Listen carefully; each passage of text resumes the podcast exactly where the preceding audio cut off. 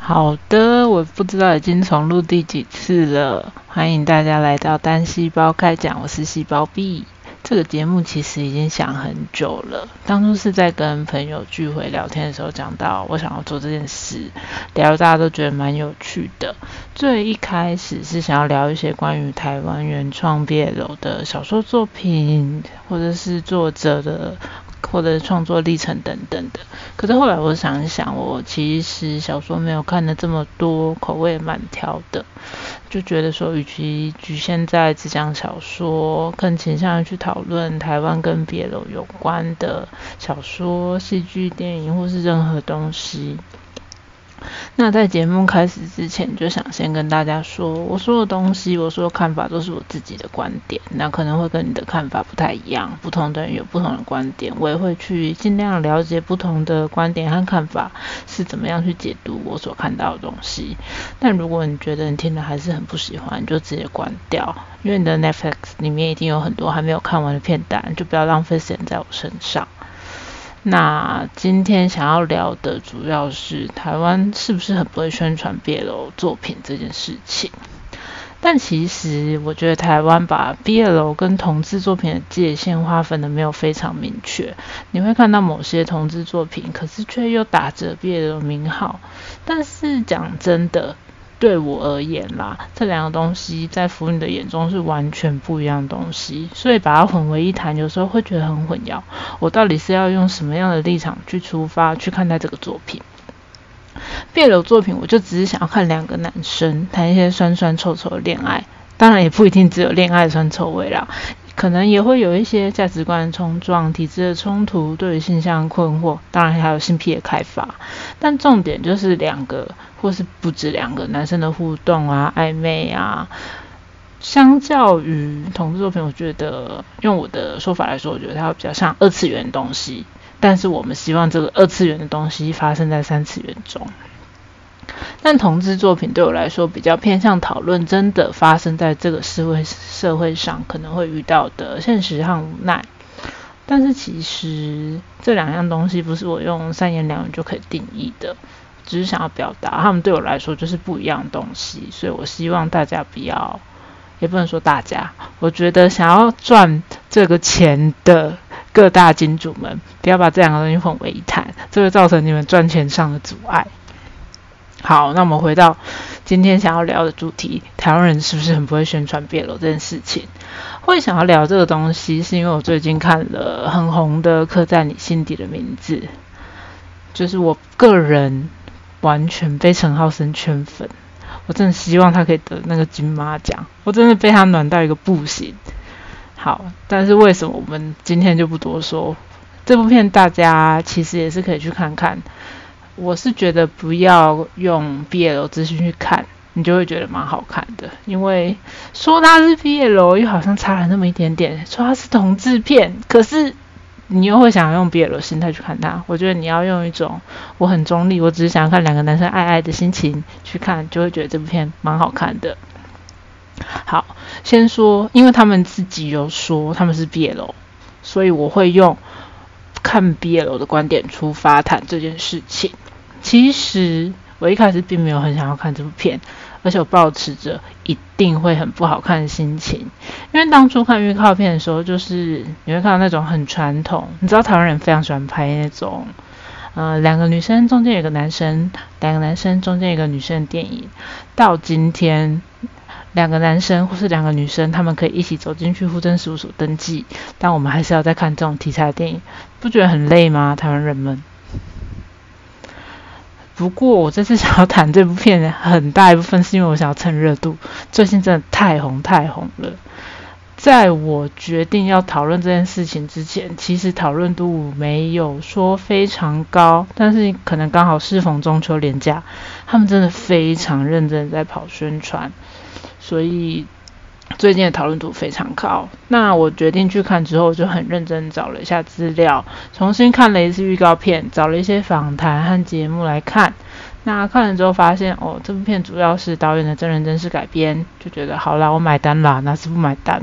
而且我最后还二刷了。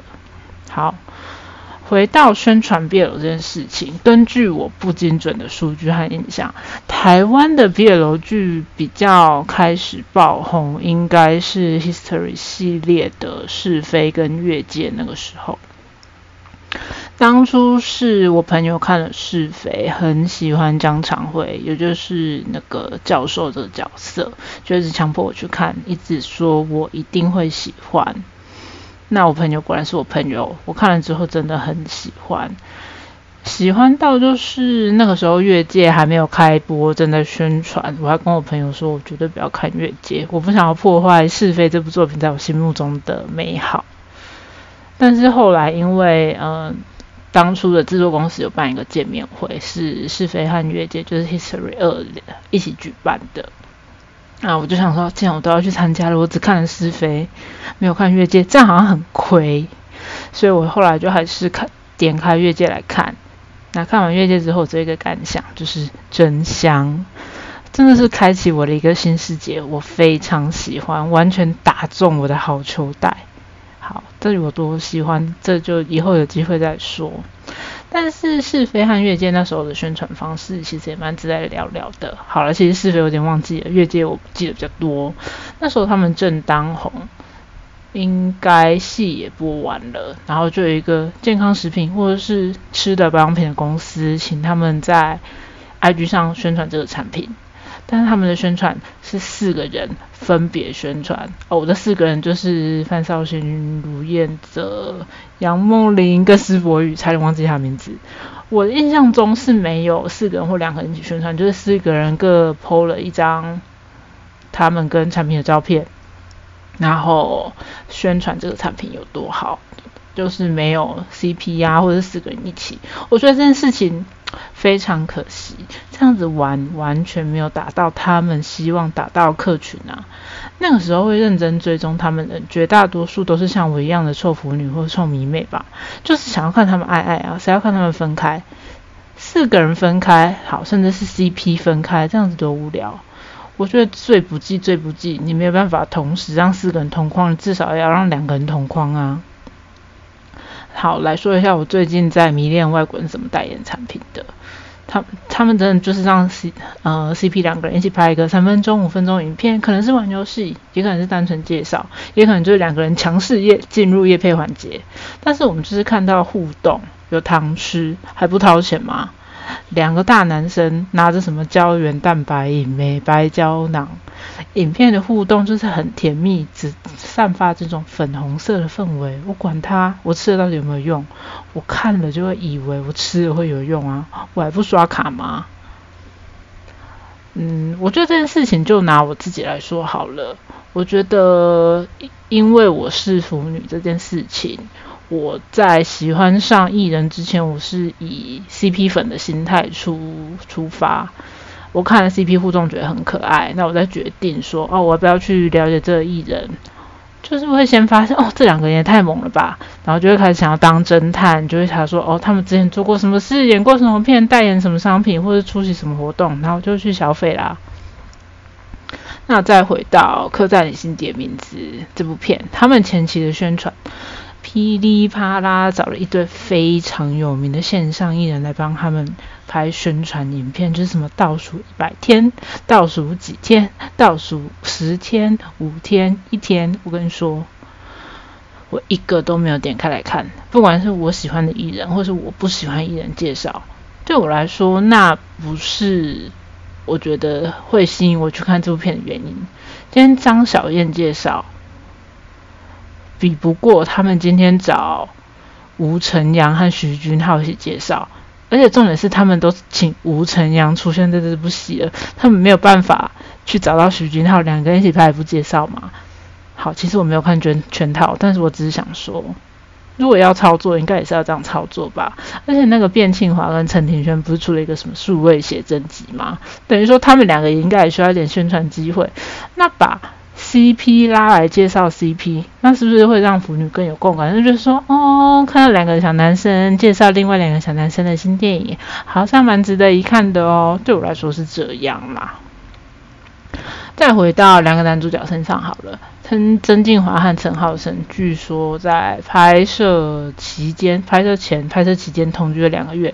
我觉得两个月很久诶，可以做很多事情。而且他们因为各自外务的关系，好像还要回学校上课，他们就玩一个就是蛮香的交换日记的梗，然后出了一个日记本。这个日记本我先说只送不卖。我在那边呼吁氧气电影赶快把这个日记本再版，因为网拍上已经炒到几千块了，这个钱不自己赚很笨呢，干嘛给黄牛赚呐？赶快再版好吗？我会掏钱买。好，再回来讨论一下同居这件事情。同居这件事情真的很有趣，可是我觉得他们都没有讲到那个痛点。我觉得两个臭男生同居会发生什么事情？你们可以回想一下，你们去大学住宿舍，你们的男同学。是怎么样相处的？一定就是会洗完澡没穿上衣，一起吃宵夜，或是半夜猜拳猜输那个人要去买宵夜。这中间一定有超多干话、打闹啊、争执啊。我只能说，吵架旅游越无聊，我听起来就会觉得越甜蜜。就算真正他们住在一起的，嗯，共同存在那个空间的时间有限，但一定有发生什么吧。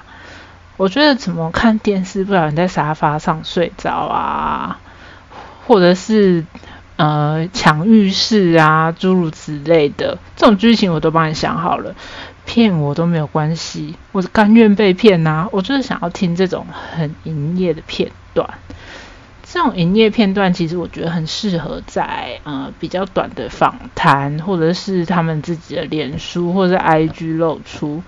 因为我今天很认真的看了曾静华和陈浩生的 IG 跟脸书，就是一直转播一些太过商业讯息，没有属于他自己的东西。比如说，他们今天拍了一个呃杂志的内页，那就只会说一些关于杂志的东西，或者是比如说今天票房又破了多少，哪一个新闻，或是哪一个知名的影评人帮他们写的影评。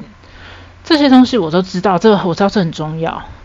但是只要在此可能好五则动态当中，中间有一个是，比如说陈浩生偷拍曾静华在高铁上睡觉，那张照片他什么注解都不用上，我们自己就可以脑补了。因为在不小心滑到他的 IG 的时候，就是会先看到这种可爱片段。呃，如果你今天要介绍电影，一定会把它介绍漏漏的，或者是大家可以自己去看客栈里心底的名字 IG 或脸书，每一篇贴文的文字都非常长，我真的看不下去。我不是说这样的做法是好还是不好，只是对我来说，我可能会更倾向更直觉点东西。社群网络是非常快速的，你不要用那么多文字，你只要一张图片搭配一个什么两个人不知道在干嘛。或者是哦，两个人在讲悄悄话，这种配呃搭配的文字，我就觉得很可爱啊。那不小心滑到的人看到就会说，哦，这两个人好像很可爱，那我先吃吃看，了解一下。然后就会开始去 YouTube 找，说是不是有什么互动的影片啊，有什么呃有趣的东西啊，甚至就比较有机会进电影院欣赏这部片。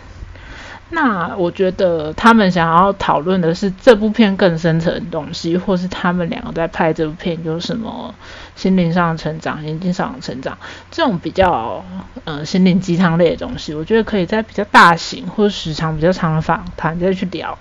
对我来说，会点开那种时长比较长影片的观众，是对他们有一定程度的兴趣或是认知，才有可能去点开。呃，就我自己看 YouTube 的经验，要我去点开一个超过十分钟以上影片，必须是我对呃这个 YouTube 或者这个影片类型非常有兴趣，所以我觉得比较短的访谈不适合塞太多太深层的东西。而且有时候大家只是想要看短短的影片，可能睡觉前看个五分钟、十分钟影片，然后就会觉得哦，好像蛮好睡的，就是可以怀抱着笑意睡着。就是越没有意义，但看了越开心的营业片段，越适合出现在很短的影片当中，甚至是 IG 的现实动态，偶尔偶尔也 PO 一下他们两个人的互动，好吗？转发观众的，我知道会让观众很开心。可是，一直转发，一直转发，一直转发观众的，都没有看到主角两个人，就会让我觉得啊，好啦，这个现实动态好像也没什么值得追踪，我就会直接划过去了。而且还有一个重点是，短的影片比较好丢给好朋友说，哎，你赶快去看哦，真的是很甜，我劝你们是去看一下，就是比较好去安利，嗯，可能还不认识他们，或者是还没有兴趣。或者是就是还在那个水池边试探要不要掉下去那些朋友们，我觉得这样比较好。被安利到之后，就会觉得说，哦，电影院是不是有这么多可爱的弟弟阿姨，是不是要去支持一下？然后就会去电影院啦。虽然我觉得很多都是，嗯，台湾一直以来宣传习惯上不同。但是因为我其实有在追比较多不同国家，那不同国家艺人都会有比较多不一样操作手法，嗯，比如说像是日本啊、泰国啊，不过他们的操作手法比较偏向于，因为大家都是同一间经纪公司，同一间经纪公司可以共享的资源。一起上节目啊，一起出席活动的机会其实也会比较多，互动机会也会比较多，所以这部分可能是台湾目前还没有办法达到部分。但我也不是说要他们全部进到同一间公司，而是希望在宣传期，不同的经纪公司间可以沟通一下这件事情，让我们多一点点糖可以吃。因为像嗯转头看看欧美好了，其实只要在 IG 上 take 一下对方做一些无聊的事情，发一些无聊照片，做一些无聊挑战，我们就会觉得很甜。生活无处不是糖，只是看你吃不吃得到。像是我觉得，比如说 CP 其中一个人生日的时候啊，大家可能发的都是比较帅的宣传照啊、杂志照啊，可是只有 CP 的另外一半发的是特别的照片，这件事情的意义就十分重大了。我还不萌爆，马上转发给其他亲朋好友，他们说：“你看他们有多萌，他们一定是真的。”主要是我觉得要让粉丝对这个配对有粘着度，两个人的互动才是真的最重要的。电影拍的再好，连续剧拍的再好，都比不过我们自己去刻的这个糖。因为其实我为了讲这个主题呀，看了蛮多个他们的访谈节目，但好像真的是因为拍完已经一段时间了，所以两个人都已经有点抽离角色状态。那要再回到角色状态，其实有一定程度的困难。我自己二刷了这部电影，两场都是由演员来出席的 Q&A 场。第一场是浩森导演跟那个天气女孩，好忘记也不重要。第二场两个人都有出席，但我觉得很可惜的是，在这样的场合，两个人没有很多互动，然后让演员去和观众互动。我可以理解为什么要这样做。但是我还是觉得很可惜，我没有想要看粉丝互动。